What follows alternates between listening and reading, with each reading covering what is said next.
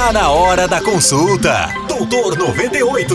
É a 98 FM cuidando da sua saúde. A Mula. E aí, bom dia.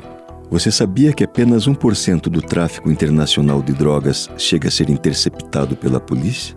Estima-se que todos os anos o tráfico mundial de drogas movimente algo em torno de 1,5 trilhão de dólares. A história de hoje fala um pouco sobre isso. Naquele domingo, o avião para São Paulo levou quase duas horas para decolar, e quando conseguiu fazer isso, foi com um passageiro a menos.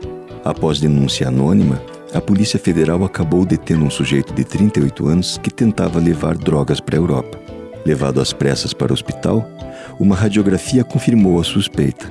Inúmeras cápsulas de cocaína habitavam parte do seu duodeno e intestino delgado. Trata-se do que os policiais chamam de mula do tráfico eu, particularmente, prefiro chamar de burro mesmo. Existe um problema técnico quando se ingere essas trouxinhas, que é o risco de uma delas se romper, e isso não é tão raro assim. A absorção da cocaína pelo intestino é rápida, com a instalação de uma overdose que pode ser fatal. Palpitação, tremores, espasmos e parada cardíaca são algumas das complicações que denunciam o rompimento dessas cápsulas contendo a droga.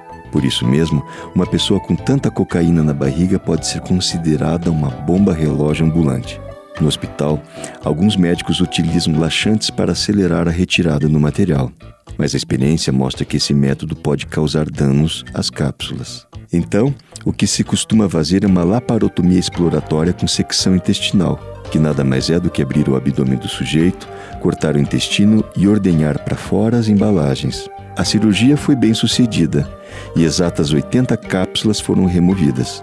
A cocaína havia sido embalada com pontas de dedos de luvas de latex e, por algum milagre, o suco gástrico não rompeu nenhuma delas.